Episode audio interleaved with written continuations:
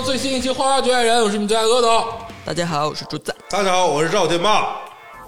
大家好，我是李组长。恭迎李恭迎李组长恭迎元祖归位，恭迎！啊 这每次搞得跟少年足球一样的，是吧？啊，我对我你每次出现，我都是有一种啊，这个加州老师回来了的感觉。啊就给我们带活来了。呃，对，而且就摆出一个造型，就是那种。啊，这个呃，加州老师很久不见了啊，真的，这个让我劳累的男人，呃 真的是 啊，好久不见了，最近生活还好吗？啊，李组长，加州老师是呃生活不太不太好啊，就是过敏，啊这过敏很很很严重的事情，就总打喷嚏，总流鼻涕，然后眼睛睁不开，啊，就肿起来了都。就是跟你驾照上那个照片一样，是吗？对对对对对对对对对，就是那个。带病还坚持工作，我说有点熟呢，看着。嗯，现在虽然啊，这个你们三个啊都有了各自的 title，但是这个李组长在这个咱们心中的地位应该是最大的。啊，对对对对。对，啊啊！就你们老领导。好了，老领导。老领导。老同志 啊，虽然近期不太出现了啊啊，因为这个咱们综艺曾经应该也是就是春夏秋冬或者是每个季度都会有一个盘点，对。但没想到呢这一次呢就直接捋了三个季度。对，直 直接把二零二一的春夏秋都要盘个遍。对，两个季度，两个季度啊，嗯，啊！两个季度，我你看我说话不严谨。不严谨了，啊！对，但是依然会陪你度过每个春夏秋冬。哎哎哎，对。啊，虽迟但到。今天大家看题目就终于知道了，久违的哎，久违的了啊！综艺嗯正经活儿来来了，了，正经活来了啊！花花局二人的传统异能时间，嗯，鄂总眼睛都看瞎了。我操！我真是我在 也他他也是让你劳累的男人，是吧？我真的我都吐，我我昨天还是前天晚上两点多在卧室看综艺的时候流鼻血了，真的我就是是看某位哥哥流鼻血了，是吗？是我真的我看李想劈叉时候？流鼻血了，我就看着看着，然后突然发现我说哎是我哪个青春痘破了吗？然后发现不是，是我流了鼻血。哦，真的是最近太劳累了啊！对于这个综艺这个事情，尤其是这个在一定时间内啊集中性的看这么多综艺，对我是一个很大的挑战你。这个同志啊，就是不说实话，人家领导都已经把这个工作任务布置一个月了啊，你天天晚上给自己加班，怎么赵天搞？你你都看了吗？赵天霸，不是，我先说他的问题啊，个人有个人的问题啊，回头再聊你的问题啊。他的问题就是没有会员。你就是那种刚刚说谁没交作业，说老师留作业都留一周了，你还没写，老师你的呢？我我也没写，我没带，我不是没写。我没带，我在那儿翻呢，在那书桌堂里翻，哪儿去了？我带了呀。嗯，李组长，这个您怎么样啊？这些综艺对于您来说，给一个总体的这个评价吧。因为咱们确实是啊，之前是每个季度都会说，但这次确实是隔了两个季度。嗯，其实来说呢，这个综艺对于我来说呢，它我一直在说它是我生活的一种调剂，在我心中，它跟音乐呀、跟电影啊、跟电视剧啊、是分分离开的。嗯所以很多人看综艺的时候呢，看的是哎他在电影是这个人，他来到综艺好像怎么样？我我对我来说，它是不同的艺术门类。艺术艺术形式，所以说呢，经常来说呢，我放松的时候就愿意多看一些综艺，所以我也没有说，呃，像鄂总那样一直呃就是突击去看，我这是一直在看，所以说不是太累。还有就是呢，最近这些综艺呢，实话实说啊，质量呢是其实有所下降的，无论是从规模上，还是从这个呃呃有意思的程度上。呃，还是整体是下降的。不，不咱们不是说这是最近的综艺没有好，没有好的，肯定是有好的。嗯，但是就是如果宏观的整体来看的话，最近这三四个月、四五个月的综艺呢，是相比于去年的暑期档呢，是要整体是有有略有下滑的。李组长，我有个看法，我觉得综艺的质量下不下降是有一说，但是我觉得啊，人们对于观看综艺的热情，或者是这个市场，或者是这个整体的感觉有点下降。就是不像之前那么火爆了。啊，就因为最近那个。呃，加加州老师，你也知道啊，国内有有一些一部分艺人出现了这个失德严重失德行为，哎对。导致这个 这个上面上面就是强加管控了，所有芒果台都得签个什么艺德什么协议。啊，学咱们，学咱们。啊，对，就是导致这个对他们管束力加强了，对。啊，就这个这个地方，就现在季主任跟你都平起平坐了，哎李组长，对对你你大概也能了解啊。看他们都跟那对对对宣誓呢嘛，都在那儿。对对对，就是暗自暗地里操纵的都是我们季主任。哎，哎，就虽然说啊，综艺的热度有所下降，但是呢，话说回来，你要说这两个季度或者近段时间有没有好的综艺，哎，那还是有的。我哎明确的告诉你，不看不知道，一看吓一跳。而且这个虽然是综综艺整体质量下降，嗯，数量也少了，但是它天花板涨了，反而高了，对，嗯，确实给我很大的惊喜啊！啊不白看，就有啥说啥，不白看，你知道吗？我觉得是涨了。嗯，我我觉得是涨了，因为我也不知道以前综艺究竟有多火啊。自从我这个 关注这个领域这一季以来，你他妈前 我那么多年之前跟我们录的综艺，你都他妈忘了，那不是你是不是？有点印象不那么深了啊。反正最新的就是最深。我现在就是我感觉综艺这一块儿我要开始紧跟了。你现在太像一个领导了，之前做过的事儿都忘了，对。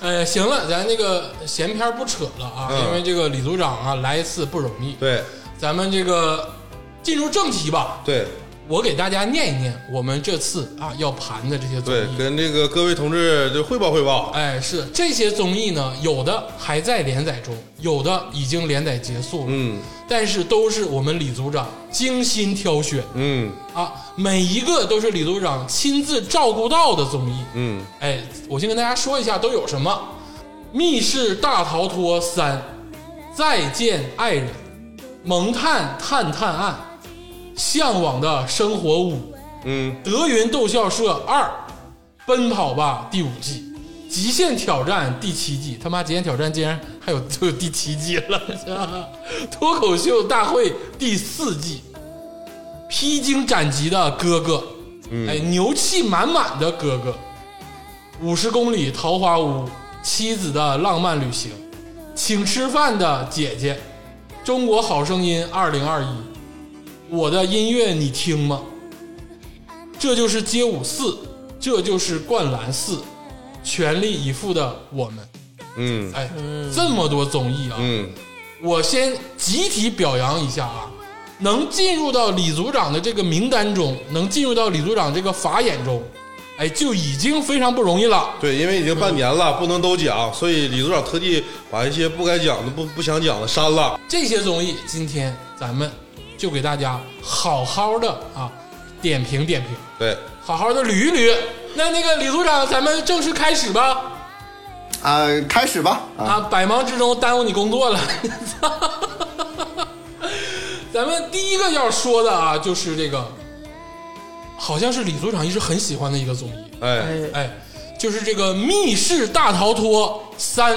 这个节目还在呢。我操，你 你的你怎么回事你？为什么就恐怖片爱好者？我不懂。我每次看《密室大逃脱三》，都会想起咱俩去 密室的那次那对呀、段经历。那你你不对我也是啊，我觉得你我不理解为什么你还会看。哎，《密室大逃脱三》其实现在已经完结了啊，完结了这个啊、主要的这些人其实框架没有变，郭麒麟是没有、这这季没有参加，但是杨幂呀。啊、还有这个邓伦呢，尤其是张国伟哎再次这个重磅回归回归。对然后呢，这次的怎么密室他退役了，吗？是他是现在我听说啊他是雇了一个个人团队对对对，哦，解放了。嗯，OK，李组长，然后他现在又又回到了这个训练当中啊，现在啊，回到综艺。然后呢，这一季呢，这个其实这个《密室大逃脱》其实有一个社会性新闻啊出现了，就是在中间的时候停播了一周。呃，原因就是因为呢，当时呢有家长呢就是向广电总局举报说这个嗯太过恐怖啊，哎太过恐怖。啊，这个确实是说比奥特曼还恐怖呢。这个不是家长现在有啥他妈都举报。啊，动画片不让看，游戏不让玩，完了你课外班你还上不了，然后一打听，这家长在爱奇艺上班，操他妈的！你说孩孩子干啥呀？你说这个恐怖屋也不让玩，嗯，啥都不让，干。啥都不让干。所以说呢，这个里边呢，前前前三期节目呢，比后三期节目呢，相对来说恐怖元素会更多一些。哎，是的，其实让在我看来呢，后三期节目的恐怖元素也依旧很多。然后，并且呢，这个节目呢，我特意看了这个它的鼻祖，就是这个韩国韩国的这个综艺啊。啊，叫做呃密密室逃脱，好像什么之类的，就是它是六个男性的男性的全男性阵容。啊，是呃全男性阵容的这个密室逃脱，就是它是之前的那种。然后呢，我先打个分吧，啊，不如啊。回归这个传统啊。上来就打分。我这里边呢，哎，对，这里面呢需要先简单介绍一下，我们这个打分呢是从零分啊哎到一百分，哎哎，到一百分。然后我们由我们当中的那个四个呃主播呢看过的啊进行就是打分。嗯然后再取一个平均分，那最后呢就是他的这个啊、这个好的分数。所以说呢，往往来说呢，六十分以上的这个综艺啊，就是比较值得看的啊、哎因为我们比较严格。对。哎，十分以下的综艺呢，呃，也值得看，更对，值得看。啊！也值也值得看啊，就是这样的。所以说我先给这个综艺打一个分啊，我我给他打呃七十五分啊，七十五七十五分。哎呦，啊，这个我说两句啊，这个我作为这个李组长的忠实的信仰者啊，嗯。我说两句，就是这个密室大逃脱啊，这个一二三我都看了啊啊，为什么呢？就是因为我跟竹子玩过这个密室 啊！啊，每天都饿晚，对我每次看为什么我表现成那样？我每次看《密室大逃脱三》都是一种救赎，就是啊，原来明星也这逼样啊，就是都是这个样就无所谓啊。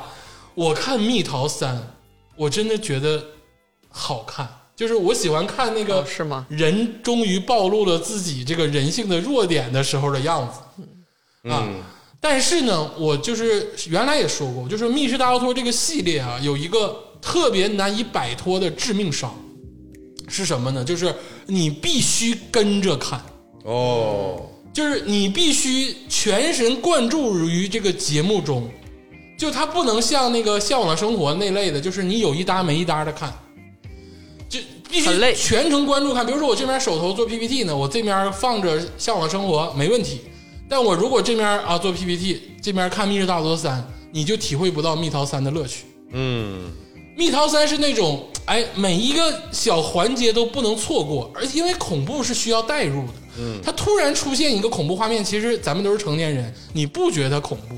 嗯它如果有那个气氛的烘托、跟渲染、跟培养，它一下子就来电了。嗯，哎，我我真的是太喜欢那个邓伦跟被被吓的，就是那个死样的那个，我太有意思了，真的。那么这个我来打个分吧，因为刚才李组长给了这个七十五分，嗯哎，对，所以说我呢就是也不好意思给太高，嗯哎，那我就给八十五分嗯，啊，哎呦就只比李组长多十分、啊，以表敬意。我打五十分。你哪来的？你看没看过？我我我看过看过，看的不多啊，但是我也想打分儿啊因为这个东西吧，我没玩过。我你俩那天玩的时候我没去啊 啊，啊他是生这个气，啊就是啊！不赖你俩，不赖你俩叫你了啊！不赖你，不赖你俩，这个是我自己有事儿你不好约啊啊！我那这我自己有事儿，但是有点遗憾，就没去过，没玩过。我能体现体体验到这个这个综艺吧，它其实有商业价值。哎它应该是这个国内所有这个就是密室密室游戏的这个天花板。哎对它里面的布景应该是基本上线下的都超越不了它这个它这个模式是的啊。但是我一直没玩过，所以我很好奇。我感觉我应该是天不怕地不怕啊，但是因为没没没没玩过，所以就有点遗憾啊。但是下回你们玩玩的时候带我一个啊。我不会去了。啊我我那次玩完之后我就说过不会去了。好啊，对这个，其实我其实很很同意这个鄂总说的，他说的非常对啊。然后我也很同意天霸说的，就是这个密室，你起码得自己亲身玩过一次，你再看这个综艺，你可能就哦不一样的感觉，有一种不一样的感觉。同时呢，我这里边呢，我想说一说为什么我打七十五分啊？哎，其实其实这个综艺啊，如果按照这个现在咱们这个国内的综艺这个水平来说啊，我其实可以打到九十分，我其实跟鄂总是一样的，可以打到九十分的这个这个程度的。啊但是为什么我给它降低了呢？很简单，有有有有这么两点原因啊。第一点原因是这个，它这里边的这我结合着这个韩国这个综艺来看。啊，啊，这个韩国这个综艺，无论从灯光效果，还是布景，还是那些机器，还是那些巧思，嗯。包括甚至包括那些巧思，都是完完全全被这个嗯密室大逃脱给落了五五六条街，就他那个很粗糙，很很廉价。感觉很一般，而这个《密室大逃脱三》，尤其到第三季之后，它这个布景，它这个 NPC 这个人数，这种好很多，但是差了一点，就是咱们这个六位这个主咖，包括邓伦，包括杨幂，跟这个韩国这六个大哥，嗯，就不一样，就是差了很远。像你像鄂总刚才说说，哎哎，我就感觉这个邓伦这个害怕很有意思，没错，我也是这么感觉的。但是你想想，这六个人当中，鄂总只提到两个人，一个黄明昊，一个这个邓伦，这两个人在他印象当中有特色的，嗯，一个是勇敢的坦克，一个是害怕，其他别人好像都或多或少就没有什么特色。而在那个韩国综艺那六个人，你看我一那六个人当中，除了那个什么江东虎啊，我认识以外，其他那些人我都不认识，而且他们还说的是韩说的是韩语，嗯，但是他们每一个人的性格特色，每个人的特点，哎，我都能记住。哎，所以说这个，我觉得这个里边主咖很重要。嗯，所以说我就把这个综艺呢，这个从一百分我给它降降到六十分了。嗯。啊，我给它降到六十分，因为我觉得它嗯及格吧，嗯。因为你的主咖确实一般。但是为什么我后来又加了十五分呢？哎。这十五分呢，我就我就全给了这个这个邓伦。啊，为为什么给这个邓伦？我这个人啊，从来不不喜欢完整啊，就是说什么啊八十分呢，七十五分，我不是为了等会儿这个竹子老师好算数啊，反正都是用计算器啊。我为什么是给给七十五分？是因为在有一有一期当中，邓伦吧，他被那个 NPC 吓倒，嗯他就用那个腿吧来回乱蹬啊，他一他一共蹬了十五下，这个太真实了，就没有比这个更真实的。我跟你说，就是别人哈，就是这个这个这个综艺吧，有可能有人在演，就其或者其他综艺有可能演。但是就邓伦被吓那一下子，绝对不是演的。啊，那我听明白了，韩国那档这个密室的游戏，可能是他们都是在演，哎但是咱们这个咱们说的这个综艺啊，他应该没有演的。邓伦他就没有演，然后其他人是真吓着了，他表演不了。那我通了，因为他们制作就是粗糙嘛，粗糙。成本少，对，所以他们能演，他们没没真被吓着，咱这儿就太吓人了。而且刚才我少说了一个啊，有我这个心中的元神 idol 大张伟老师。啊，这个啊。啊，这个碎嘴子还是很讨我的欢心。其实杨幂也不错，哎，杨幂靠这个综艺拉了很多好感，嗯，确实以为他就是个花瓶，然后脑子好使。脑子好使嗯啊，就哎感觉是不错的。都不错，我反反正是就是没有很大的那种偏差。然后尤其是就是在我看那个时候呢，我还对比了一个叫做大神版的《密室大逃脱三》，就是什么呢？就是这个这个游戏呢，就是明星在他们六个人玩之前呢，找了一些就是那种呃学霸。或者是那种本身胆儿大的、愿意玩密室的那个那个人，也是六个人组合，然后他们先玩一次，试验一下然后看看这呃就试验一下，就看看这里边有没有什有什么东西需要那个调整的。他那个更可怕一些，更呃现 NPC 更可怕一些。但是你看，虽然他 NPC 更可怕，他的那个游戏设计更可怕，嗯。但是你跟明星比，你就觉得差点火候，因为他们有的时候真不害怕，对。对，真不害怕。还是我还更喜欢邓伦，确实，我你、呃、大家都知道，因为就是呃呃，这就是灌篮三，就是那个因为邓伦骂那个裁判，我不太喜欢邓伦，我至今为止我也不是很喜欢邓伦，嗯，但是但是这个密室大逃脱里边啊，必须得有邓伦，没邓伦这个就没意思了，很拉反正这是我的观点。对，确实。对对对，嗯，那这个综合分数，这个没看的竹子老师给算一下吧。好的嗯，这个李组长七十五分，鄂总是八十五分，赵天霸给出了五十分。哎那么这个蜜桃三的最终得分的平均分就是七十分。哎，七十分，哎，我觉得是可以看的综艺，因为它过了六十分，嗯，而且过了将近十分之多。而且我在这里给大家推荐一下，其实最好看的一期，我个人认为反而是就是第一期王嘉尔来那一期，哎，举手，啊我觉得是最好看的。强烈举手！王嘉尔是让我印象深刻，你看那个样，感觉就是天不怕地不怕，结果他妈的真是抱着大张伟就不撒嘴，哎呦，就撒我嘴亲就就真的就搂着了，你知道吗？就是我操！而且而且第一期真的挺恐怖的，就是他弄了那个娃娃的那个就是元素在。王嘉尔真的是搂着大张伟搂了得有二十分钟，我操！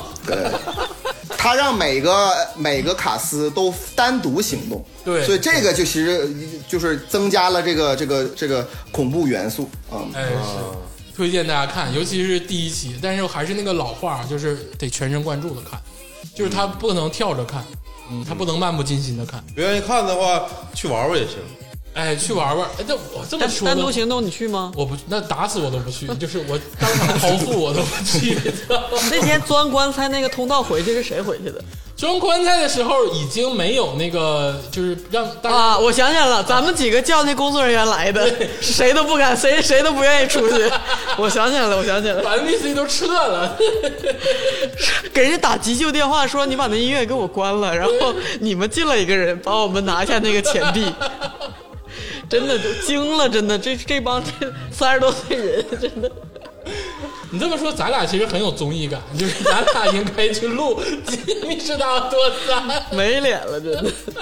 好，那这个这个《密室大逃脱三》的成绩就是七十分，嗯哎，其实还是很推荐的。嗯，那么这个密三说完了，哎，那咱们第二个就说一个同是芒果台制作，嗯，但是呢，这一次造成了。我觉得是整个我这个生活中周边的所有人啊，包括竹子老师，社会的震荡，哎，一个巨大的 晴天霹雳啊！就是我之前压根儿都瞧不上的一个综艺，结果深受震撼。来，我们抠出他的名字，再再见见爱爱人。啊，再见爱人呐，哎呦我天，这个名字现在在我心中太重了，啊，真的太太重了。先打分吧，怎么样？还是还是按照顺序打分吧。这个综艺是不是都看了？都看了看了看了，都看了。你虽然没看完，但都看了。都我看了。看了看了。来吧，怎怎么个顺序打分？还是让李组长先打吗？呃，李组，我我先来，我先打吧。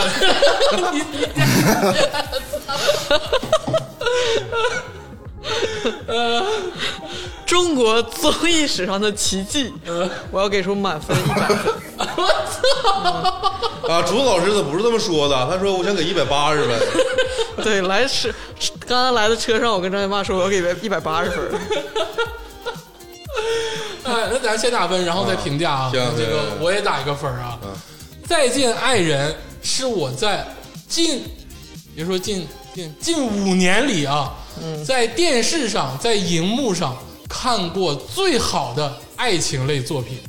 我给我给我给大家九十五分，啊，我打九十分，哎，我九十五分。我打九十分，好好，那那由我来收官打一下分啊，哎我打九十九十八分啊，我打九十八，也挺高，但你第二高。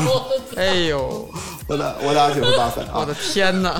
哎，听众朋友们看没看到？这就是这款综艺的力量啊！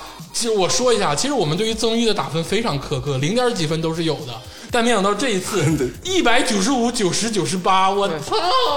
而且这个来的时候我们都没互相没有对过嘛，嗯还在互相试探，说《再见爱人》综艺怎么样？然后我说：“哎呀，我的天哪，这个综艺！”然后鄂总说：“怎么了？我觉得挺好看的。”他以为我还是觉得不行。对哎，这个那我就先说一下，我就先不说那个内容，我相信咱们等会儿咱们会大部分的讨论讨论，咱们可以细掰出每个人来，然后讨论讨论这个综艺的每个人。嗯嗯，我先说一下我为什么打这个分啊，就是首先来说呢，这个这个综艺呢，这个形式啊，虽然是以前有过。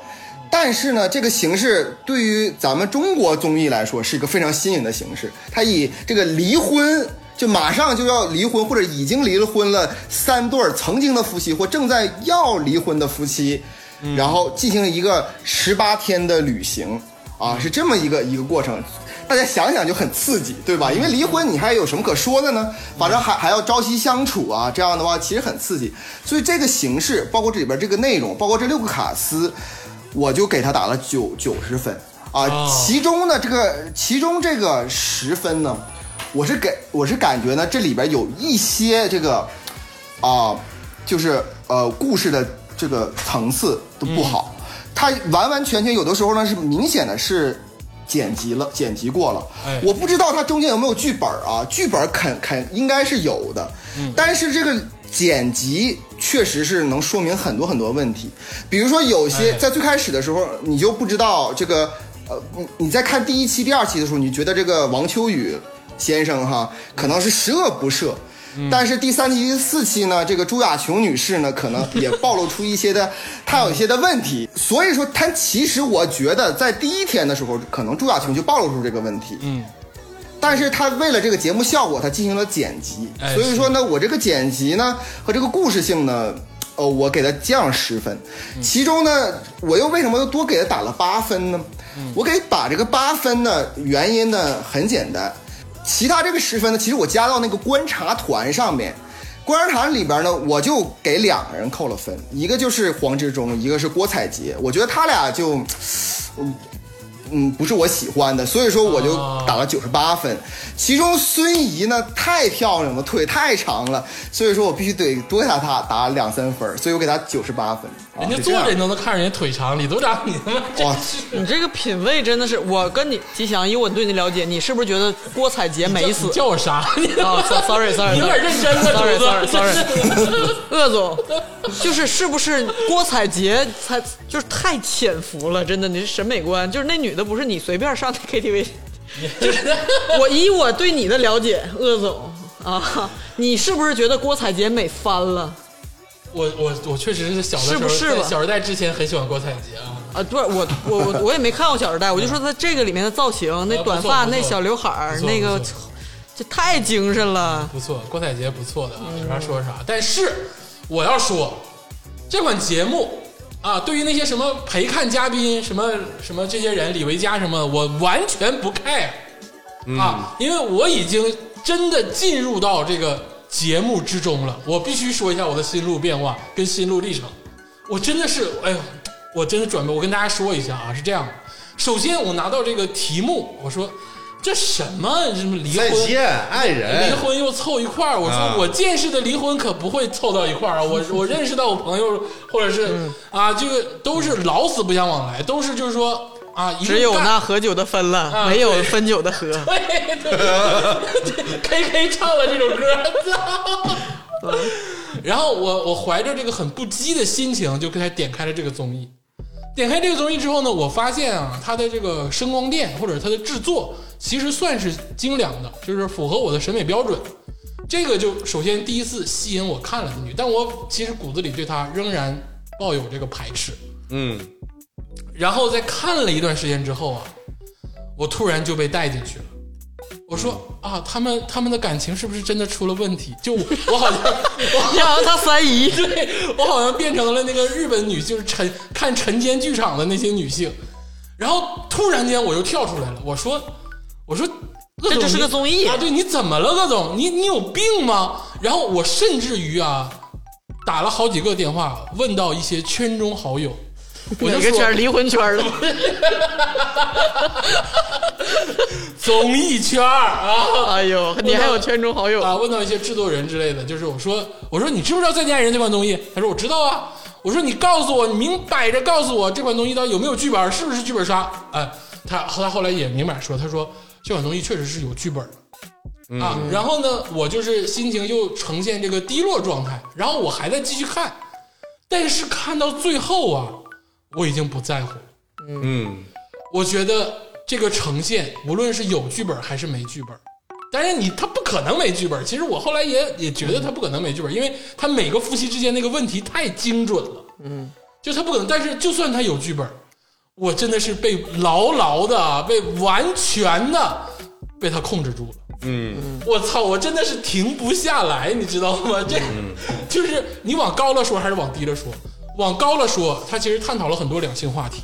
嗯，往低了说，就是我这颗八卦的心，我不行，我忍不了。嗯，哦，太绝了。这个综艺绝对觉得什么呢？其实你从鄂总的描述中已经听出来了，他其实有点伪纪录片的感觉。哎，有毒，你知道吗？就是他又像纪录片，然后还有剧本儿，哎然后他在其中还跟你探讨话题，哎，还有这个故故事主线，哎，是，嗯我回应一下，首先你们三个说剧本啊、纪录片这个问题，所有的综艺咱们都知道都是剪辑的成果，哎，对吧？以及策划的成果，哎，是，它有没有剧本是呃首先肯定是有的，但是两说的。但是呢，就像那个赵天霸说纪纪录片这个例子，其实为什么纪录片有导演呢？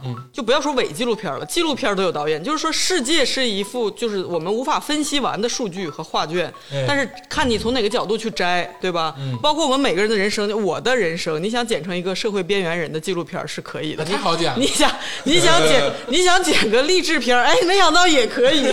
你你想剪成一个恐怖片都可以，对不对？就是看你从哪一个路径去看。哎，是，但是呢，这个综艺又是我相信他们首先是真实的夫妻，对吧？也有可能说，哎，那个咱挣个钱呢，要不要翻红啊什么的？按照他们的设定去走一走，这都是有可能的。嗯而且我相信他们拍的素材会非常非常多。哎是而且我我更愿意相信的是，这个呃所谓的就是说角度路径是他们真实存在的，只不过可能我们。我们这对夫妻中，我们的那个好的点有一百个点，嗯，要离婚的差的点有五百个点，五五百个路径。但其中节目选择一个最显要的，或者说最有综艺效果的来去呈现，所以我们不能说啊，这个你抱着就是端着膀子抱出跳脱的心态说这就假的怎么样？这个不能用真假去判定。哎，对，我们那既然就是我们以一个节目的标准来判定，那就是说，假设啊，他就是他们的设定都是真的，他们的表达都是自己的话，我们只能这样去判定。而且我多说一嘴啊，倪萍老师啊，YYDS，哎，就是我就着这个这个呃竹子老师这个话头来继续说啊，嗯，就是说我觉得哈，就是说所有美好的，就比如说给他买丝巾呐、一起参加参加就是互相的，就是去骑马呀，哎。去那个什么，这种美好的是可以演出来的，嗯，但是这里边的矛盾之后那个反应。是没有办法演出来的，他们三对儿之间肯定有这个矛盾，哎所以说，我我咱们不如哈，咱们就挨挨个分析哎一，下、好了，进入到我喜欢的环节。了。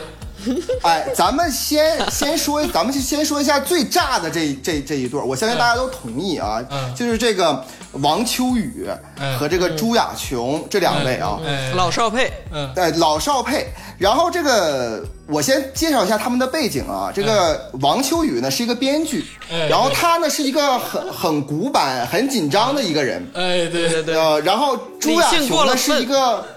呃理性过分，对朱亚琼呢是一个很感性、喜欢唱歌的一个歌手啊，是这样的。他俩的那个年龄差距呢，好像差了十岁左右哈，我忘记了。十多岁，嗯，呃，对，我我回到刚才我说的话题，就是说他们之间可能说互相牵手，互相帮着披衣服，这个可以演。嗯，但是当朱亚琼说。就是在开车的时候，嗯，莫名其妙的在后边弹弹起了吉他，嗯啊，唱起了歌，嗯，那一瞬间，王秋雨他不高兴了，炸了，那种表现 Shut up 不是剧本能，对，不是剧，对，不是剧本能演出来的，是，对，这绝对不是剧本能演出来的，对吧？王秋雨可能会把。车按照剧本，就我就是说恶意的说啊，嗯，但是我相信不是，嗯，王秋雨可能会故意把这个车给锁上，嗯，但是朱亚琼在锁上之后，那满脸的生无可恋，嗯，那绝那绝对不是演的，嗯，对不对？我是这么觉得的啊。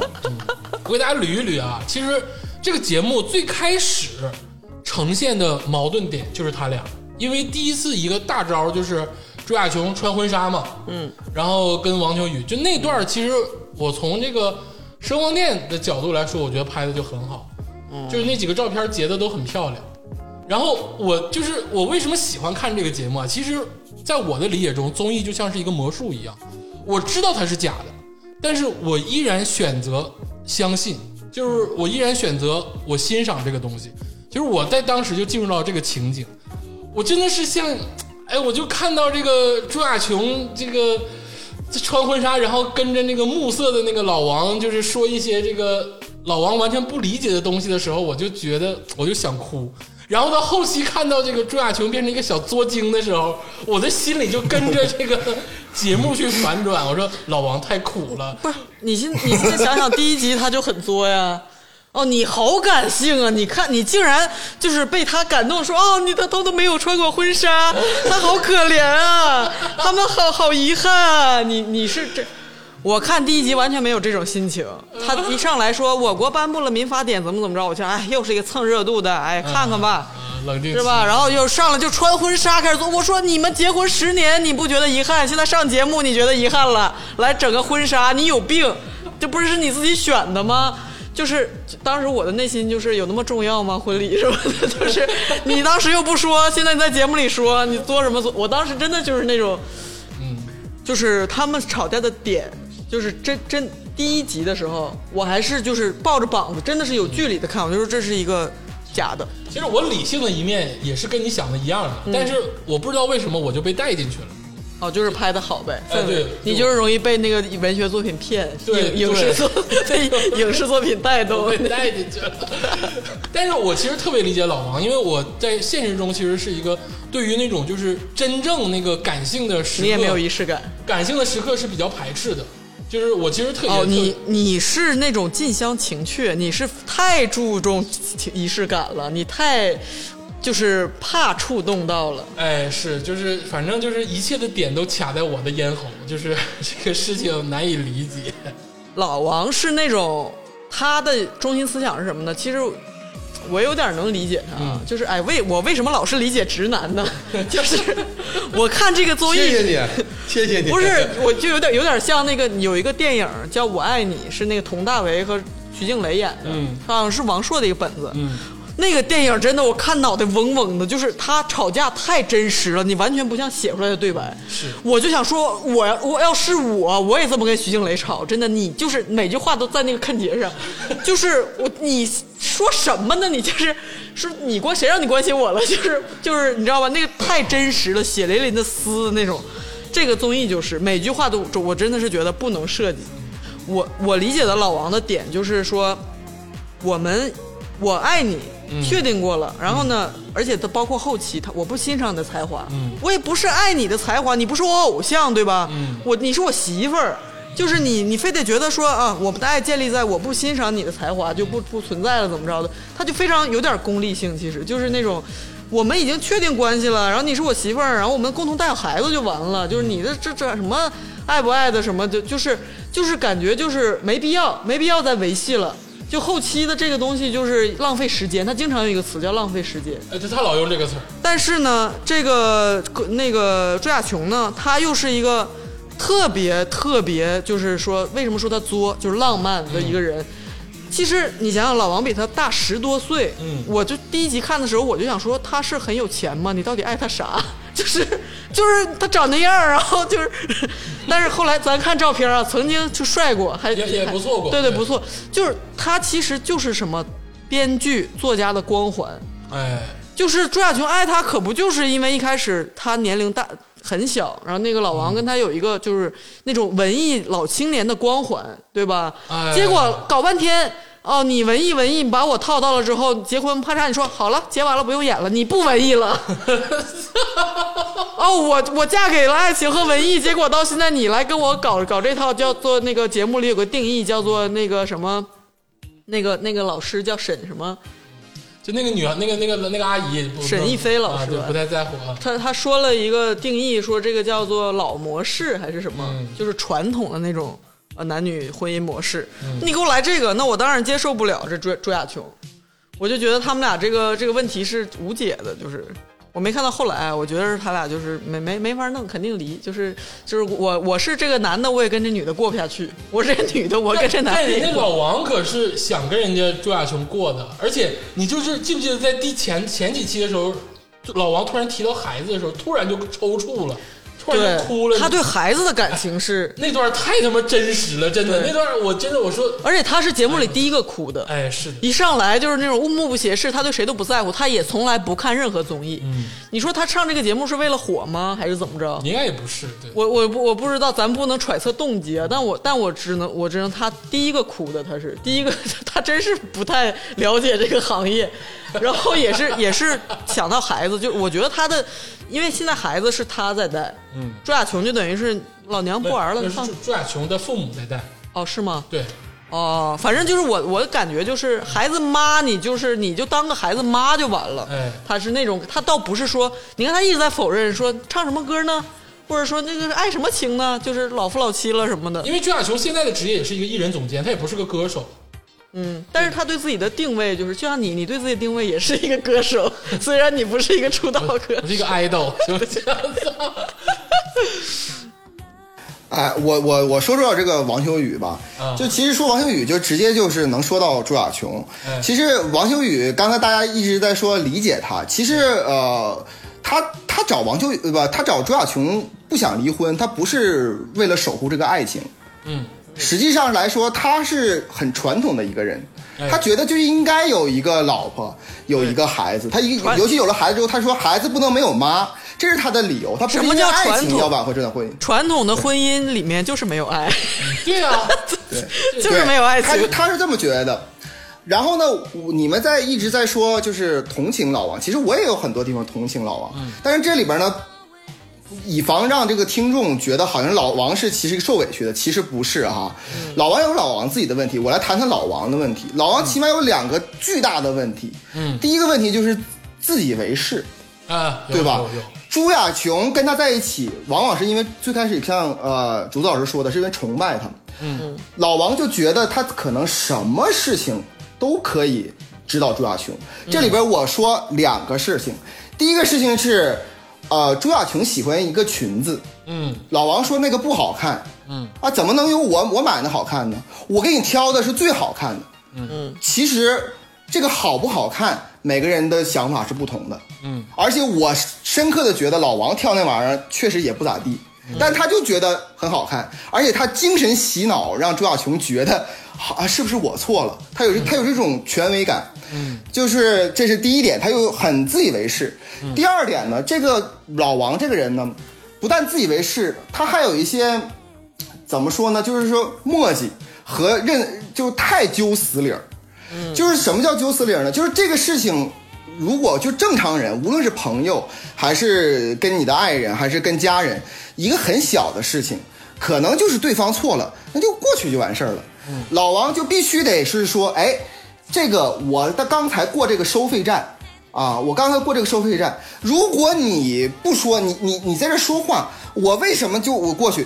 其实这个事情没有必要去去呃跟自己的爱人去深究的这件事情。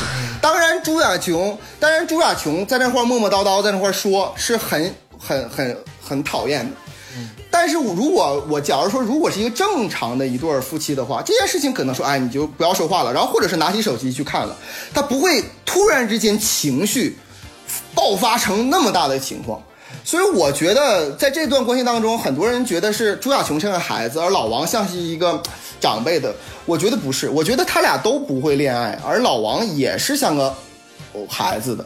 但这里呢，我要回回了一个细节，我不知道你们最近看不看一个最新这一期？最新这一期讲的是这个朱亚琼，说他以前总愿意跟老王做一个游戏，就是老王离离他十米远，然后他跑过去之后，老王一下接就接住他。啊，这就说明什么？这就说明老王本身在生活当中不是完全没有浪漫的，也不是完全没有不配合朱亚琼。而我，而我想说的是什么？假如说你一次两次，你这个所谓就是什么抱抱举高高，啊，一次两次那是生活的情趣。如果每一天都是这样的，确实对于很多人来说是受不了的。尤其我比较呃感同身受的老王一点是什么呢？是我真的是受不了旁边有一个人突然之间唱歌，就是就这个我真的是。我我开始第一集、第二集的时候啊，我开始第一集、第二集的时候，我是觉得老王很不好，朱亚球其实很好的，他就他顶多就是有点小情绪，比较感性。嗯，但是第三集的时候，为什么我对老王的那个感官变了呢？是因为我觉得他可怜。我在思考啊，我正在，哎呀，这个在这个赛里木湖，在一个这个呃新疆的一个一个大草原上，我正开着车挺高兴呢。突然之间，有一个人在后边抱起了吉他，开始在那块儿各种的唱，而且真是不停嘴我真的是啊，这这十九年的婚姻，我说实在，我我也没有信心去去过。我是觉得，我看前面的时候觉得朱亚琼是想在节目里表现，哎因为他就是可能是不是还想重拾这个歌唱事业，翻翻红什么的。老王不也说嘛，说你这样就剪不进去什么的，就是我我我觉得就是他他就是想表现，可能啊，嗯，就虽然是个离婚节目，但是想表现才艺嘛，对不对？但是后面我确实是。就是他们俩在收费站那段，我真的，我当时 PTSD 翻了，我真的，我我蹭着火，就是我首先就是 就是就就是你知道吧，就是人的情绪，就是我仿佛坐在我爸我妈的车后座，就是那种，首先就是他他在那说说唱歌，然后说你唱，让人听听，别唱了，让人家听听。人本来岁数大就耳背，然后然后就是就觉得就着急，说我太不安全了，不要在路上吵架好不好？尤其是这种，就是在这种关卡，我说干什么呢？就别吵，是能不能消停会儿？我的内心其实也在说 shut up，有闭嘴。但是但是呢，但是老王突然噌起来，我就我又害怕了，我觉得他好凶啊。然后呢，而且而而且他们俩一来二回之后，正常人都是觉得说。就算了吧，反正掰扯不明白。嗯，就每一句话人都结尾都是一个结，你们谁都知道谁就是，就是一个没有必要再接下去的，就好像咱们小时候吵架说括什么括句号，说句号句号完，就你玩过那个吧？什么枷锁？你他妈怎么这个剧把你童年的回忆都勾起来了？就是那种，就我加锁，然后我拆锁，然后我又骂你一句，我又我又句号加锁，就是那种的。真牛逼！对，你然后就是那种感觉，我觉得没必要再接了。你们俩，终于终于有一个人，就是朱亚琼说好了，我可以闭嘴，我闭嘴。嗯，然后生无可恋，把头一歪，就终止了这个对话。我想，我我心中就是那个我的血压刚降了十，你知道吗？然后就刚平静了五秒钟，然后老王说：“你知道吧？刚才其实啊，你说你错哪儿了？我真是，我真是，你有毛病吧？”是，我觉得啊，我觉得，但是我觉得他们俩谁的过错？所谓的就是，你说离婚也不是说因为这他分房子分地的啊，他们都是经济水平都可以的人。但是我非要分个对错的话，我觉得还是老王的错。为什么呢？因为他不想离。我觉得你们俩就是散了吧，你要以这个心态，就是别在一起，你知道吧？就是就是，都是不适合。就是说实话啊，我我觉得，因为朱亚琼是说我要离，他来这个节目有点像我就惩罚你、恶心你。谁让你前我咱们俩结婚十多年、二十年，我从一个小孩儿被你就像怎么说半培养成这个现在这个人形，就他们很小就跟他在一起嘛。嗯，对，然后我你你又没给我婚礼，然后成天就在婚姻里又批评我，从未欣赏过我，然后就希望我就是按照节目里的话说，这个旧模式嘛。他的想法就是哦，我做一个男人，我不能失败，我要有个老婆，有个孩子，有条狗，这就是我的理想人生的模式，我不能失败。嗯，就是离婚是个失败的这个 figure，就是所以说所以说他没有说我们爱不爱的。等朱亚琼心心里想说说哦原来是这样，他终于人到中年明白了之后，他觉得那我就肯定要脱脱离你，但是在此之前我太不甘心了，我这辈子初恋就是你。然后我的人格一切都是你塑造的，然后结果就我我终于想明白，说我不甘心，我要报复你，上节目来就是 就来来虐你来了，穿个婚纱虐一下你，然后呢把你这个咱俩之间的事儿给别人掰扯掰扯虐一下你，是吧？所以说，但是他的终极的目标是我要离婚，就是他看病他每次都选离，他没有一次选我不离，所以说我觉得这还是也不算是有骨气吧，就是看清了。所以我说所以说就是至少从这个点上来说，他是决定要解绑彼此，放过彼此。所以就是说，呃，他以后我相信他的人生也未必过得怎样，他这个性格，但是 但是至少他要离婚，这个我就看得起他一点，你你的决定，因为咱们也预测一下，你的决定是他们最后可能还是会离肯定会离呀、啊。哎，你要说到我呢，我觉得他们最后选择未必会离啊，不一定啊，这个我有可能离，婚不离。但是呢，大家都知道，我是一个对这个婚姻啊，我是想就是啊、最好长长久久一起走下去的这样的一个人，我就没到极端情况下，就嗯，我不喜我不喜欢离婚的，是这样的。谁谁喜欢？但是，但但是在这段关系当中，我觉得他们的确应该离婚。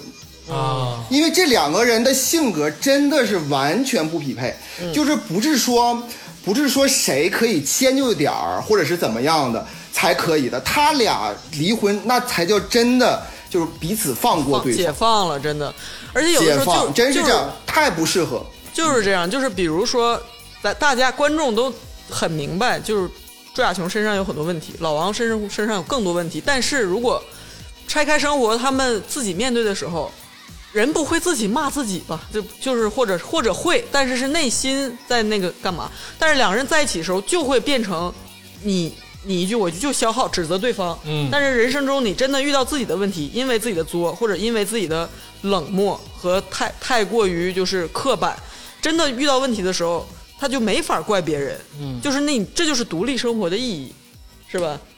对，所以说其实我更进一步，我觉得如他俩只是不错位，是这个他们他们本身没有大毛病，没有说什么这个黄赌毒的大毛病。嗯，那么。他们只是他们俩太不适合，在我看来，嗯，王秋雨如果离了婚，找了一个女孩，那个女孩没准儿是就跟王秋雨一样的，旧模式女孩，现在网上好多这种，那叫什么礼哎，礼礼佛茶，那叫什么？佛啊缘李佛缘。佛缘。佛缘，对，找一个佛缘不挺好吗？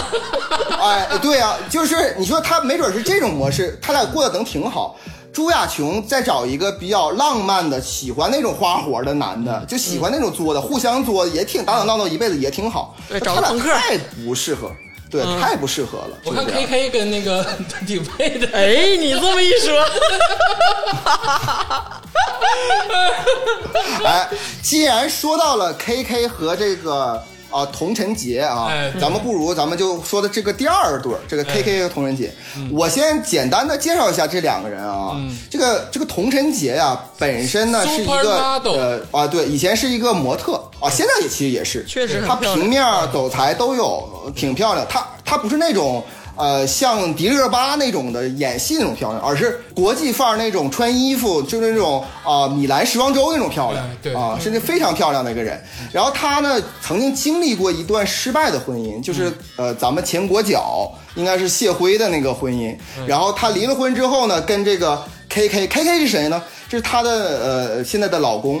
嗯，他 K K 是就是以以前是芒果台的，嗯的一个主持人。呃，后来呢，他为了这个童晨杰搬去了上海。哎，他从湖南搬去了上海。这个人呢，在这个主持这个界呀、和这个艺能界啊，就是嗯不温不火，那跟杨迪呀、跟这个什么就完全无法比。但是一个普通的一个，但是也有有点名气，所以说我感觉他俩的他家的经济状况应该是这个童晨杰比这 KK 要强一些。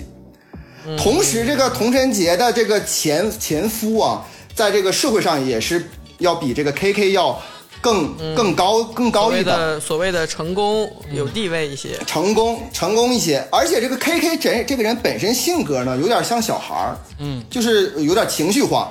然后这童晨杰呢，还是有那种大女人的那种很照顾者，很很照顾的别人的一个一种这种感觉。同时，他俩在这个文中最大最大的这个矛盾是在于，K K 希望童晨杰为他们家就是传宗接代生个孩子，嗯，然后童晨杰不生孩子的原因，不是因为他不喜欢孩子，不是因为他跟 KK 有矛盾，而是觉得 KK 总愿意喝酒这件事儿，他没有办法承担一个作为父亲的责任。哎，这我我觉得啊，就因为有一次那个倪萍来那次，其实这个事儿已经聊透了。其实是因为童晨杰生长在一个单亲家庭，他其实本质上对于这个他小的时候的这个经历，不想再让他的下一代去经历。他本身自己这这个都是你们俩就是归的因，也是节目表面上归的因。哎是这个是是是肯定是有个，归根结底是说童仁杰是个谨慎的人，对吧？就是这个事儿他是想很多的人，哎但是这个原因可太多了，而且他们俩是我觉得节目里我一开始看的时候最像剧本的一个人，就一对儿。对因为因为咱们也说了嘛，这个节目有点像剧本杀，就是你一开始给给你第一轮的信息，哎然后第第第二集、第三集再给你发卡，给你就是新的信息，一点一点填满这个故事。他们俩为什么呢？因为一开始我我我老综艺了嘛，看一看啊，我知道 K K 主持人嘛，就像浪姐似的，非得把沈梦辰插进去，他就是在里头带动话题、挑那个弄弄气氛的，对吧？而且 K K 在最开始的时候确实起到了这个功能。对他就在 Q 各种人那个各种关系嘛。那个这个节目刚开始的时候，我以为是一个非常，我以为是一个非常 down 的节目，但是 K K 在来的一瞬间，跟童仁杰其实就表现的非常的活跃，嗯，就是把那个气氛一下调了一下。对这也是我把这个节目继续看下去的一个原因。嗯就我最开始还是很欣赏 K K 的。对，而且童晨杰，我又唉，我又发出了那个疑问，就是他为什么找他？就是首先来说，K K 是一个那个东北人，哎好像是哈尔滨的还是哪儿的，反正就是一个东北人。首先去，他那段话真的特别特别的真实，就特别血淋淋啊。他就说，我从那个。到长沙打拼，然后从长沙呢，就为了就是爱情打开一个局面，曾经，然后呢又到了上海，在上海一个局面，说如果我没有一个连接，没有个没有个纽带的话，我是谁？我我可以，我说咱们俩的关系解绑了之后，你在上海从小长到大，然后有亲戚朋友什么的，还有那个社会地位，嗯我就我难道回长沙接着找老同事吗？嗯我那他们是谁？他们有新的就是就是人生阶段了。对我回黑龙江吗？嗯，就就是说我回老家去嘛，老家的朋友我也不是。就是那段也太真实了吧，说的那段我们这些在外的游子全都是这种心声，好吗？就是你知道吧，就是假长春人，就是鄂总的假上海，假什么，就是你知道，就是这个这个东西，他就是像一个说，意思是说他的呃年年龄啊、社会的资历啊，然后包括财富啊、地就背背景，尴尬的窘境。各个方面是这这么个情况。而童晨杰名模是吧？原来地位搞不好比那个比那个奚梦瑶可能都要漂亮很多。嗯在在我看来，地位可能是初代嘛，他资源什么的，就是就是老圈子了，而且就是上海人，对，就是我我觉得我他他前夫是不是也北方人啊？我不知道，就是对，谢辉是，谢辉也是。就就是我觉得哇，上海女人好伟大，就是哪儿伟大？就是天天给她做饭啊，像妈一样照顾她，说宝贝小朋友，给你小红花什么的。不不，其实哇，我真是颠。覆了我的刻板印象。其实那个解说团里，其实说了一个也非常重要，就是其实 K K 有它的功能跟它的优势，那当然，它很可爱。就很多事情是只有 K K 能做的。嗯嗯嗯，在很多环境里是 KK 确实是一个有能力的人。就是一开始我只能说，一上来给我的感觉，他们俩最像剧本。哎啊，是你们两口子想想要上节目再搞一轮，是不是翻红一下？而且他俩最开始那个样就不像是真的要离的样，只是说因为某件事吵架的感觉。呃，对对对。但是说他们因为生孩子这个事儿，咱们说回来啊，嗯就是归因，咱们说到啊，因为喝酒啊，因为就是什么童年阴影，哎这这些其实都浅。我我觉得就是他，因为确实是人生中最就是夫妻俩啊最重大的一个选择，没有之一。嗯而同身而这个东西的主动权，可以说绝大部分确实掌握在女性的手中。哎，是的，就是是吧？人家肚子长在她身上，那童人杰就是要她点头。那她是个谨慎的人，那 K K 没有办法，你整个家庭在背后，包括童人杰他妈，其实双方老人都是向着，就是说想要想想要这一个后代，但是呢，只要这个女方谨慎，那你没毫无办法，这个东西就大家说你感情再好，没有办法，这个东西无解。但 K K 在网上已经被骂翻了，我先说一声。哎，这个说这些虚的哈，咱们不如向这个领袖学习啊，解剖一只麻雀啊，解剖一只麻雀。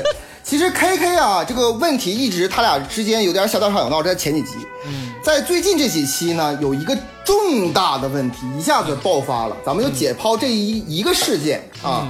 这个 K K 啊，这个跟他单独去，就是三对儿曾经的夫妻，单独去呃一起这个旅行，然后呢。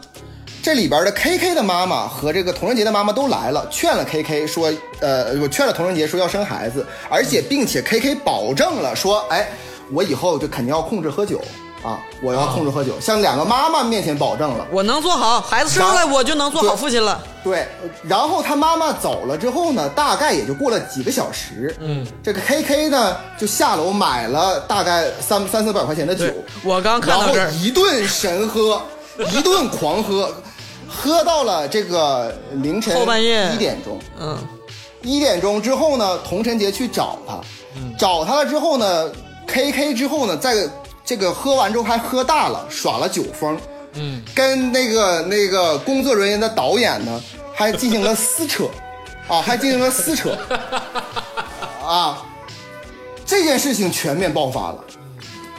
咱们就拿这件事情来，各位来说一下啊。首先呢，其实这里边有一个巨大的问题，当时我就一直在思考，就是说，K K 为什么刚刚做了保证，而且像两位母亲，同时呢自己呢这个还那么喜欢要孩子，同时他还知道童晨杰就是因为主要是因为他喝酒这个事儿，他他不不呃不同意要孩子，然后 K K 竟然竟然三个小时三四个小时之后就去买了酒喝大了，并且跟人撕扯，为什么？哎，你要说这事儿我也不理解，就是因为我其实是一个特别能喝，但是一点酒瘾都没有的人。嗯，我也是。你不是，你不是啊，你不是天霸这。么说吧，赵天霸，要是录节目这个十八天，你能不能忍，让你滴酒不沾？嗯，你接着说吧。还是不？那你看，完了你也危险了。就是按理来说你挣挣这些钱是吧？上这节目工作呢，而且他不是这两天一点没喝，前前几天在那个节目录制也小酌过，小酌酌但是他就是忍，我觉得他就是憋憋到份儿了。到了第第中间这个可能是。这个第九天、第八、第九天左右、嗯受不了了，我这好几天没喝大酒了，我实在是到临界点，终于单独了，有了一个单独的时间。嗯，而且就很奇怪，你知道吗？他也不是商业应酬，他也不是回家了跟老哥们儿们见面，他就是自己想喝，到处求爷告奶奶，找人家那个那个郭郭老师、张老师，人家也不喝，找谁谁不喝，他自己喝，自己喝，拉着摄影师、工作人员喝，人工作人员还还那个暗示他几句，还说啊我备孕呢，喝不了，意思就是你不也备孕的吗？哎，对吧？结果他也充耳不闻，他就是自己喝也得喝，然后就嬉皮笑脸拉着人家喝。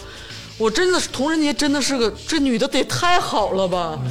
她这可不是商务应酬是吧？还得我得给你个面子，这就是节目组这个所谓的摄影师，就是说工作人员而已，就是就是明明只是 K K 拉着的那个硬让人家喝的。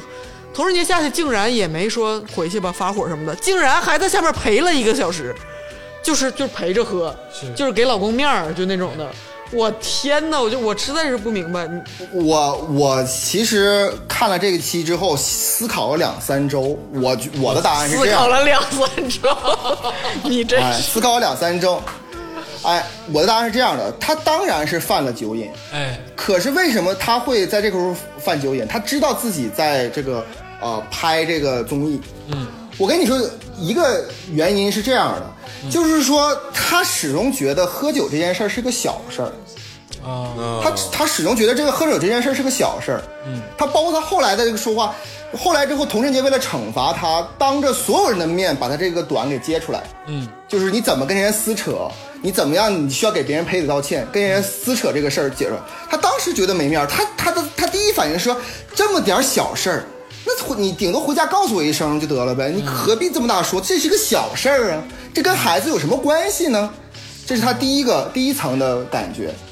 第二层感觉就是 K K 他身为一个电视主持人，他很了解我在拍综艺，在这件事之前，他一直表现的是什么？表现的是我俩我家其实没啥事儿，主要是我跟我跟芒果 TV 吧关系比较好，他们缺一个这个嘉宾，我跟我媳妇儿就这样，这个这个孩子有点事儿，我们就去去。所以说，你没觉得在前几集当中你们看的时候，发现 KK 其实一直在戴着面具，他一直在调节气氛，他也没觉得这这是一个什么，他就是觉得这是一个工作，这是个综艺而已。嗯，是的，直到直到童晨杰把他面具揭下，骂了他之后，当着那么多人面让他 KK 下不来台，紧接着 KK 整整一天不说话。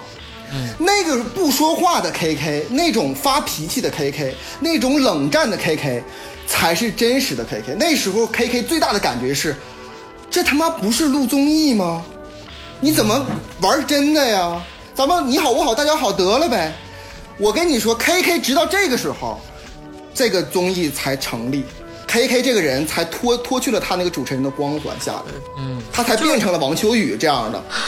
他就是因为他是一个那么就我相信看前几的人都会觉得说，哎，非要找老公照 KK 这样的多好啊，哎有有意思，生活有情趣是吧？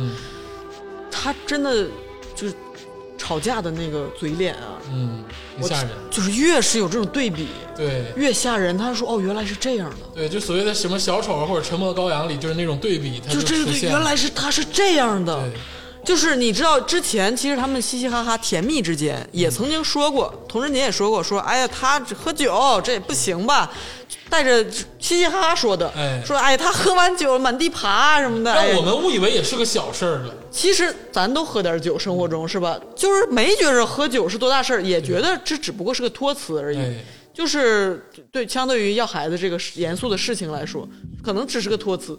说满地爬什么的，半夜回来影响孩子，或者说怕那个这个不安定的因素爆出来之后，我们俩没事儿，生活中没事儿，但是加入孩子，我接受不了孩子在这种环境。听者听这个事儿，如果说他们俩吵架，我是这个婚姻调解员或者是什么判离法官什么的，我都不不会觉得这是什么事儿。但是真的镜头记录下来，K K 在跟他吵架那个状态，嗯，和以及为了喝酒就是那种蛮不讲理的那种那种状态之后，就是你才能真切的感觉到这个事儿有多可可怕。就是它特别的吓人。嗯，第三个我其实想说的主要原因是什么？就在这个节目当中说的，你注意一个细节。当最开始第一集、第二集的时候，说 K K 愿意喝酒的时候，嗯，曾经那个呃胡彦斌问过李维嘉，嗯，说李维因为李维嘉本身是认识 K K，他说哎 K K 那么愿意喝酒吗？李维嘉的回答是说说，哎没有啊，好像不是啊，他就是那他是那种感觉，所以这就说明什么？K K 喜欢喝酒这个事儿，可大概率是他去了上海之后发生的。啊，所以说，所以所以说他喝酒其实很大原因，就像节目里所说，他有一种社会价值的需求，他没有办法。我的老婆是名模，然后我的工作也没有起色，我赚的也没有老婆多，然后别人总总拿我跟谢辉去对比，谢辉现在人家人家是俱乐部主席，我是他我我没。办法，我我只能对他自己，他因为他只能只有一个能去喝酒。有一个重点啊，就是说呃所谓的呃叫做给了你这个名分嘛，他一直在说名分这个事儿。当时那个童晨杰说带他去的第一个盛大的场合就是朋友的婚礼还是什么之类的，那是第一次带着 KK 见所有朋友什么的，没想到谢辉也在场。KK 是自己主动去找谢辉敬酒的，哎呦，就是就是他自己要对比啊。对，可是聊的有点可怜了，真的，我有点心酸，你知道吗？对啊，就是没必要。他们已经离了，他离了就说明童仁杰就是觉得谢慧不行呗。不要了，那你就是这个哎，男人真的这点心理真的是，我我也不太懂。嗯，我在这里边呢，我在这里边呢，我还要说最重要的，我总结出来第四点原因，嗯，就是 K K 之所以这样哈、我可以可以肯定的说，很大一定程度这是是赖童晨杰的，哦。童晨杰惯的，童晨杰惯的，真是。我告诉你为什么，我真的我没有。我没有，我没有，就是说啊、呃贬义或者是用这个情绪来说，嗯，因为你们可能没看最新的一集，嗯，K K 不是冷冷战冷战了很长时间，你知道最后是怎么消除冷战吗？是童晨杰出去自己去，童晨杰也很不高兴啊，嗯，然后他消化，然后并且童晨杰自己独自哭泣，哭完之后抹了眼泪，拿出了一个小玩偶去哄 K K，哎，那段好感人。对，然后 K K 说：“ 哎，我消气了。”然后完事儿。这件事儿呢，大家可能感觉，哎呀，这个童承杰太好了，这个 K K，K K 实在是就是不好，可能继续拉低，但是这就是溺爱。我觉得童晨杰对于 K K 的感情不单单是那种对于对于男朋友、对于老公、对于丈夫那种感情，他有一种对带孩子的感觉，因为因为童晨杰也说过，说我不想带俩孩子，对，啊就是这个道理。所以说，我觉得这才是他们之间根本原因。我如果我是童晨杰，我就晾着，大不了我就离，对不对？你大不了就离，因为没有办法。你这么给他拿了玩偶之后，K K，哎，我我闹点脾气，我耍点脾气。你看 K K 这种发脾气，跟王王秋雨和那个张赫完全不同。不是一个成年人发脾气，而 K K 这种发脾气特别像幼儿园老师，就幼儿园小朋友的发脾气，就是我不跟你说话了，啊，我什么时候我不跟你，我故意故意不跟你说，然后等着你哄我。所以说，K K 在这个男女关系当中，这种夫妻关系当中，他不成熟，他太像一个孩子了。这种孩子的养成，不单单赖他，也赖童晨杰平常的溺爱。这是我呃，的观这这个。节目之前也说过，说那个 K K 也是单亲家庭长大，哦就是说他是妈宝男嘛，哦说就说他从小就是，其实，在前几期节目他们没有单独行动的时候，就有过这个端倪。嗯，那我还没看到后面，但是看前面我已经是为这个童晨杰掐大腿了。我就说你有你何必呢？真的是，嗯。就是他们曾曾经为了做饭那次节目，那是 K K 第一次发大，就是大大规模一点的发火，嗯。就不是小啊打，小闹，离席，离席了。嗯。就是也是跟小孩一样，当时那个是是是说他在家从来不做饭，嗯然后那个倪萍老师都震惊了，就是当时，你知道倪萍离倪萍来上这个节目，我首先心里咯噔一下，嗯因为倪萍的就是在网络上的形象啊，曾曾经在其他节目当中，经常是那种劝和不劝离，然后什么那种被百被那个父母遗弃的孩子说，哎呀，他他们毕竟是你的亲生父母什么的，你们真的是对倪萍老师看的太寡淡了。就是我是买过《日子》这本书看过的人。哎呦，月子。倪萍老师啊，我跟你说很刚的，就他其实是个很刚的人，而且倪萍在很多角度上其实是早期有女权先锋，就啊，跟陈凯歌离得对，对。不就是当时，但是毕竟是上一代的人嘛，哎就像是 K K 和童仁杰的那个妈和什么，就两个妈妈一嗯样，毕就是毕竟是上一代的人，他有时代的局限性。他来的时候，我心想说不会吧，不会吧，这个节目是不是又来一个那个和稀泥的什么的？结果上来一针见血啊，都没有第三者是吧？啊，对，这句话我当时倪萍问出来的时候，我当时真的是。我我我都惊了，你知道吗？然后你发现他们的反应更惊，他们的反应是先沉默，我跟你说，肯定有有的。肯定有有的，我告诉你没啥，肯定有有的在。节目里就不好演这玩意儿，你知道吧？就像我说这个，就是表现一个面相就可以了，说捉捉重点问题，要么人生太广阔。对 咱不聊这个，就说当时 K K 说出说做饭，我说我说我从来都不会做饭啊，说他他从小就是单亲家庭妈妈宝男嘛，他妈妈会把做好的饭送到剧组，在长沙就是这样，嗯，在家老家更是这样。都到了上海，那这个角色变成了倪虹洁，嗯，就是他一个上海不都是男的做饭吗？我心想说，就是童晨杰也是单亲家庭啊，嗯那为什么就是说他自动变成了这个照顾者的角色？嗯，就是他们说妈宝男和妈宝女是吧？嗯，完了呢，这个这个妈妈宝男呢，他就是对那个倪萍老师说，说我是要把这个做饭的机会给他，说中国人就要有烟火气嘛，家里要做饭的呀，说那这个总要有人做饭，哦说那你就是我是不做饭是为了让他能有存在感，让他有这个功劳，在家里就是让我让他觉得这个家没他不行，离不开他，我离不开他。然后呢，大家就就就就是笑嘛，震惊。然后他第一次生气离席，当时倪萍老师震惊了。倪萍老师说：“我活六十多年，第一次听说这理论。”当时他就说，连连这个上一代的这个叫叫什么，就是这个传统的维护者，倪倪老师，传统 传统男权的那个就是什么妥协者，也也都看不下去了，说哇，现现在现在都这样了都。这种逻辑之荒谬，就等同于说，哎，我随地扔垃圾，那如果我不扔的话，那那那清洁工个就没工清作了清洁工就没工作了。这种逻辑简直就不值一辩。对就完全我都不想回回而且回应这个他。当时的那个表现，他是出于就是说节目效果，他哎他还觉得有点有点可爱，有点搞笑，是吧？但是呢，为令他生气离席的点是什么呢？是霓虹呃是那个童晨杰没有站在他这边说啊，我们家就是这样的，我确实确实我爱给他做饭。他随着众人一起哈哈笑了两声，嗯，K K 受不了了，就是说你没有站出，这不是咱们俩夫妻俩的默契吗？你怎么能跟着大家一起笑呢？啊难道你不开心啊？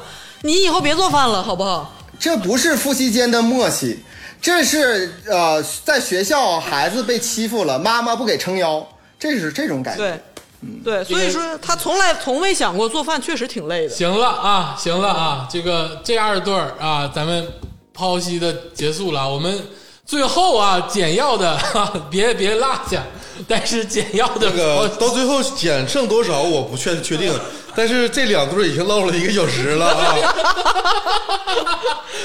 最后啊，这个啊张科这对儿啊，就是张赫跟这个郭柯宇啊，这个这一对儿其实是我很看好的一对儿。你看好的是离就是还是不离、啊？玻璃碴子只离澡堂磕磕到了那种，对我生命中其实接触过类似于郭柯宇的女性，就是怎么的？是哪方面？就是是那种对你很冷，但其实前面受过伤。不是，就是就是我其实很理解郭柯宇这样的女性，就是她的那个精神世界其实是完全封闭的，就是就是她是有两套模式在人间生存的。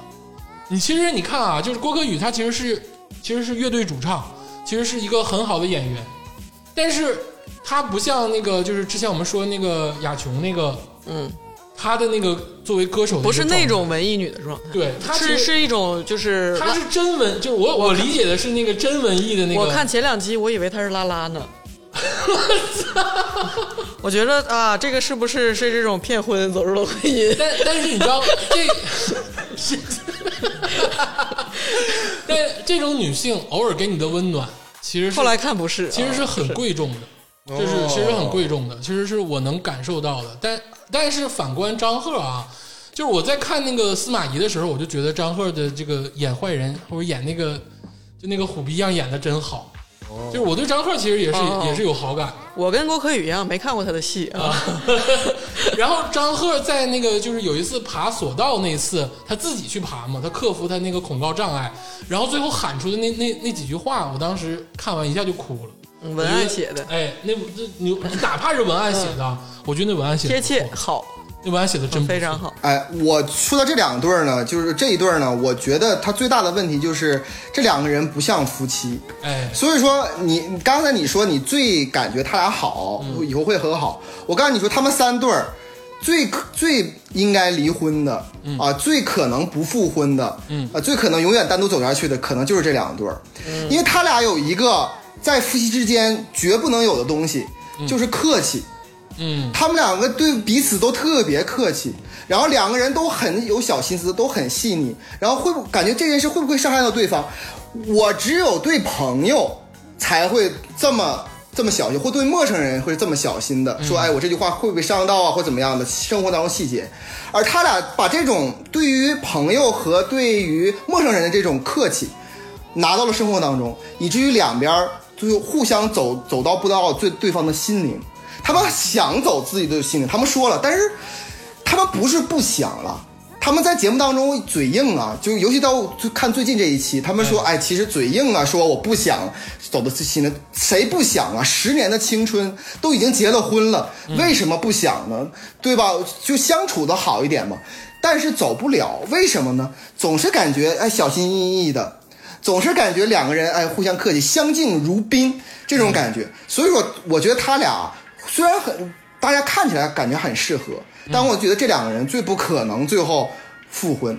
但是我想说一点，就是我的观察一个很很特殊的，就是我我对于这个美景和这个美人儿，是我我我是喜欢的。嗯，那么我在最开始的时候，你会觉得这个呃郭柯宇和这个张赫这两个人，无论是从化妆，包括他内在，你都觉得不漂亮。这个两个人，哎，不是很、啊很很帅，很帅。我最开始的觉得，嗯，我我我我最开始这么觉得。你说郭郭柯漂不漂亮？漂亮挺漂亮，是啊，张赫长得也很有演员脸啊而，且张赫更帅啊，就是在在这几个男的里就还可以啊。就相对来说，你比如说郭郭柯宇，我觉得就没有童晨洁漂亮。但此时此刻，两种两种啊，对我对，但此时此刻，我觉得郭柯宇和这个张赫是这所有当人当中男的最帅的，女的最漂亮的。为什么？是因为在这个过程当中，就是在这个旅行过程当中，他俩的心态是最放松的，哎最像旅行的。而且郭柯宇和张赫在这个旅行当中，不一定是发现了爱情吧，起码是发现了就是大自然的美好，生活的美好。他放下了一些包袱。我就说这个情绪对这个人的相貌是有巨大的影响的。你就像是那个王呃王秋雨，其实挺帅的，他其实长得真挺像周润发的，有点像铁臂的阿童木那种感觉啊，挺帅的。但是他发起火来好丑。但是这个郭柯宇和张赫现在这个又骑马又又又什么，你会觉得他越来越漂亮，就会被这个自然、被这个美景滋润的越来越漂亮。这是我感觉，呃，第一集的，非常非常不一样的。郭柯还一般般，对感觉就是尤其围着头巾又不说话什么的，嗯。后来就感觉哇美人儿，而且我想起来了，那胡樱桃她她演的那个各个角色里面的，就是是确实是原来有点成有有成就的。但是你知道，现在其实是可以见到的，他们在节目里的感情是有点升温的。对我我想说的是，我的观点不不我不同意李嘉洲刚才的观点，嗯，因为就是，嗯、每个人对爱情的模式或者说婚姻的模式吧，都都虽然说没有走，我没有走入婚姻啊，但是就每个人都可以对婚姻的见解就是有自己的见解。就是我比较同意李安的那个说法，他说做人就是丈夫就是要迎来的这个尊重，以及夫妻之间最重要的也不是爱情，就是尊敬，就是尊重。就是虽然李亚洲说啊相敬如宾，那没有说像 K K 和那个童晨杰那样真的亲密，就你感觉是打闹，但我觉得那那你也说了，那像母子关系，我觉得我我跟我妈才能那样，嗯，我跟我的另一半永远不可能那样。就是我觉得，我觉得尊就是这个分寸感，大家总觉得说夫妻到后来会变亲人，会变亲人，但是你们变得是跟彼此一点距离都没有的时候，也也有可能真的是因为彼此一点距离没有，才变得丑陋，才变得就是赤裸裸。就是我为什么说相敬如宾不是一个坏事？虽然说他们俩是最像那个沈一飞老师说的旧旧模式的那种那种感觉啊，就是说我们就是有一个距离，然后就是这个、这个而且他俩分床睡了很久。对，但是但是呢，咱们不能不得不说啊，旧模式能走一辈子，能维持下去。嗯，过去几几千年是有的，是吧？嗯，咱们也不能说啊，虽然过去几千年是封建男权社会，但是是不是每一个人都在打老婆，每一个人都在就是压迫女的呢？也也那张赫没有，也也不一定，我说的是几封建社会啊，也不一定，也许也有真的就是相敬如宾，但是客客气气，但是没有爱过一辈子，我我觉得是有的，有有有，对吧？就是说旧旧模式嘛，这里呢，我想说的是什么呢？说我特别同意竹子老师说的，我说的不是说夫妻之间不应该有尊重，尊重是当然有的。我觉得他俩之间不是尊重，她如果真尊重的话，会看她她男朋友就是她老公的这个电视剧的。她不是说尊不尊重的问题，他俩我说的是他俩是太客气。哎，我这里边最新有一期节目呢，来了两个人，是这个付笛声和任静，就是唱那个 呃真真他们俩来了，我的天！哎哎，这个节目太牛逼了，牛逼！我跟你说，再见爱人啊，就是我曾经是真的是我真的，我我我最难想象这个世界上谁就绝不能离婚，就是付笛声和任静，他们俩绝不能离婚。你说傅傅炎杰这个品牌可怎么办？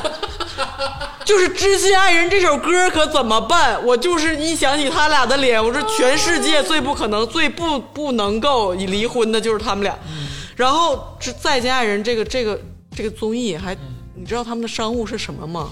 是伯爵旅拍啊，拍婚纱照的。我真的是，我插出来说一句啊，真的这个节目让我想结婚。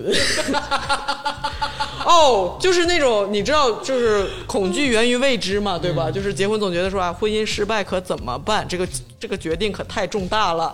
但是看完这个节目，就是总觉得说，哦，原来就是这样，哎，有意思。原来人和人的关系还能进展到这样的程度，社会世界的模式如此多种多样。我要马上结婚，马上体验这个离婚，最好还能上个节目挣点钱，真的太牛逼了。哎，我刚才说到付笛声呢，我其实就想说什么呢？付笛声跟任静他俩结婚三十二年了，结婚三十二年了，他们俩那种模式才是尊敬。而你的很明显对比就是张呃郭可宇和那个呃呃张赫他俩的那个关系不是尊敬，是客气。嗯这俩不一样的。我我，而且这里边付笛声和这个任静，他俩有个细节让我看到，我觉得这肯定是平常关系就很好，就是说不是说就是为了节目我要表现我俩这关系好。他给那个那个，当然说给毯子那个事儿，我觉得是有可能有点假。但是付笛声给任静盖毯子的时候，这个谁都能做出来。但只有关系真正的特别好的时候，他会主动的把那个头发从那个毯子下边捋出来，而任静什么动作都没做，也就是说这个事情是很自然的事。嗯嗯，对，习惯的很自然的事。通过这一个动作，就能看出他俩平常这日常生活中就是一个挺好的夫妻。而张克和郭郭可宇，他俩互相是一种客气，当然这种客气可能是因为已经分开一年的原因，但是按照他俩的表述，这十年来说一直是那种，他俩的模式很很像，就是说我跟吉祥住了十年，那种感觉，没有室友。你们俩现在已经没什么尊重了，你们 现在已经不叫我鄂总了，现在他妈的我发现竹子跟李佳琦今天在节目里频频的口我本名，我他妈这段受够了，我这哎，无所谓了，这都知道了都。要么以后就叫吉祥吧，也别叫总了。你们不尊重我。对，已经在离的边缘了，你知道吧？就是已经不不需要这份尊重。行了啊，我就天霸已经冷脸的看我好久了，就是他的脸表情已经告诉我，你们聊这个综艺已经聊了一个多小时了，就是因为后面还有十多款综艺。我我真的再说最后一句，啊就是就是就张赫和郭柯这对，我倒不觉得他们俩一定会复婚或怎么着的，就是只是节目嘛，对吧？嗯，就是。呃，也许就也也想再再在演艺生涯上再顶一顶，嗯是不是？这这都没准儿。但是我就是说，尊敬，还是说回尊敬这个事儿。哎我是非常认同李安说的，尊敬第一位，就是我我觉得可以没有爱，嗯但是不能人和人之间的这种，你的底气来自于家庭，对吧？那那个你的你你的家庭，我们跟父母这个关系是熟的，我相信很多听众可能没有结婚，嗯但是跟父母处了这个二二十年，你是熟的，对吧？就是没有遮拦的，父母对你也无需有尊敬。我也不太熟。就是 就是我的意思是说，当你真的是最后的那个屏障没有的时候，他对你的鼓励你都觉得像假的，嗯就是说啊，那宝贝最棒了，就是哎呀，就是呃就是老父老母了，是 你们说点什么说，你是假情假意的鼓励我，我还不知道吗？是吧？就是这种尊敬是让我觉得重要过。就是激情之爱，嗯，就是就是说，因为我我我处对象就没有处过那种，就是我在节目里说哦，原来还能这样，就是我没有说那种深真的是处很久深层次的那种，可以一起打屁干嘛，就是那种恋恋情，我觉得那种很难能可贵，但是你在父母那儿也能找到，在我们这也能找但是到。但是呃也不但也不必了，就是，但是你源源不断的是那种是支持，真的是就像那个沈一飞老师说的，你有的时候在家庭里要演。要要就是你你不能说因为是亲密关系，你就说咱们都这么熟了，然后不就是不用尊重了，或者说不要不就是说太假了什么的，要假。那个我我我总结一下吧，这个已经一个半小时了，这一段啊，我不知道最后剪的剩多少。这个我本来啊，在生活中这个朋友离婚呢，我一般就是劝分不劝和。啊，看完这个综艺呢，我现在有点不会了，啊所以大家一定要看啊。最后得分是多少？啊，啊，最后这个啊，一百分、九十五分、九十分跟九十八分，哎，有请这个 竹子老师给归纳一下。在这个计算器打开之前，我再说一点啊。新疆，新疆可太美了美吧！美美美，新疆太美了，新疆也太美了吧！就那峡谷，那湖泊，太美了。大家我真的、哎我我再多说一句啊，我再多说一句。赛里木湖和和禾木村，嗯，我已经把它放到我的那个计划列表里，啊，必须去，必去名单。我真没去过，那是北疆，它在乌鲁木齐北边，组不组团哇，好漂亮！哎，我还不想跟你组呢，你老拉稀，真是的。他身体素质都不大行，那我就公布一下，最后这个得分就是李组长给到了九十八分，鄂总九十五分，赵天霸九十分，我给出了一百分，那么平均的成绩最后的是九十五点七五分。我最后再说 说说吧说吧说吧，本期节目是这个再见爱人专题节目啊，也不要挣扎了。就推荐大家看《再见爱人》。啊，不管你是一个纯理性人，就觉得就是你认定他是有剧本的，还是一个像我一样的感性多一点的人，就是他都会带给你不同的体验。而且这个节目制作很精良，嗯，就是他，我觉得他有点超越那个韩国的那个，就是类似的那个综艺，因为他描述的社会问题跟他的景色或者他很多的东西，对。是是硬件上胜过之前韩国的那个综艺，就是真人秀节目就这样，美国真人秀撕的更厉害，哎。是吧？互相甩屎，但是那个不是咱们能就是熟悉的，也能理解的。我们就是 get 不到那个就是我们中国人看的这这个婚姻问题啊，或者是恋情问题，这太就是刺肉，你知道吧？这个这太真实了，而且以至于我看完之后觉得，此前看的什么爱情电影太太没用，没意思，太没意思我就归到爱情电影上，我说我近五年来看过什么最好的玩意儿爱情的这个，不管是综艺还是电影作品吧，我觉得就是《再见爱人》。嗯，哎呀，不是因为我看的时候，我想起一个电影叫《杯酒人生》，但后来感觉他超越了《杯酒人生》。呃，就百年酒馆那个感觉，就是就是比那个还要再就是再再深，因为每集都是翻来覆去，就是就是看这三个样本，真的，朋友们，什么爱情电影电视剧都是白扯，都是就是真的一点都对你的人真正的感情生活刺不到你，真的看这个 看一定要看最伟大的下一个，下一个，探讨人类情感的哎呦我操，终于到下一个了。作品。我不好剪，你知道吗？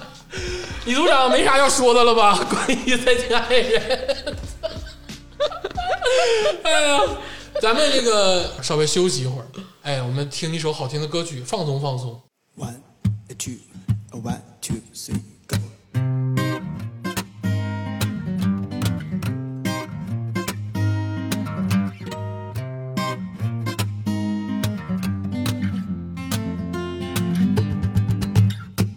不出意料，昨晚失眠了整宿，身体失重，脑袋嗡嗡。手把旧衣服捏着枕头，别吵，灵魂思绪放空。不知不觉，竟无奈做了个梦，变成彩虹牌的花手，在云层定居，在跳着探戈，挥挥手，我把世界拯救。哎，哎呦，就这样多好，夜里是非里乱七八糟的唠里唠叨。哎呦，没人注意到，咻吧嘟比滴的吧嘟吧滴。哎呦，千万别打扰，哦，这一场梦里所有角色我都能摆好。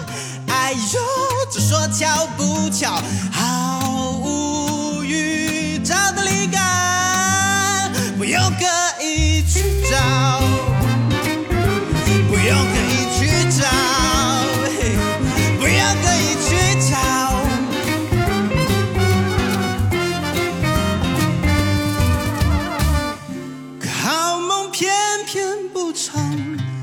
心越想越荒唐。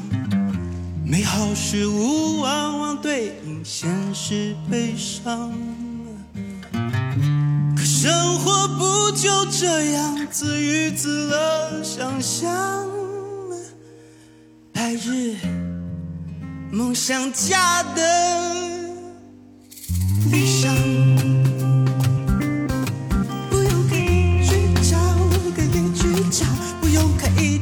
找，可以去找，不用刻意去找，可以去找，不用刻意去找，刻意去找也找不。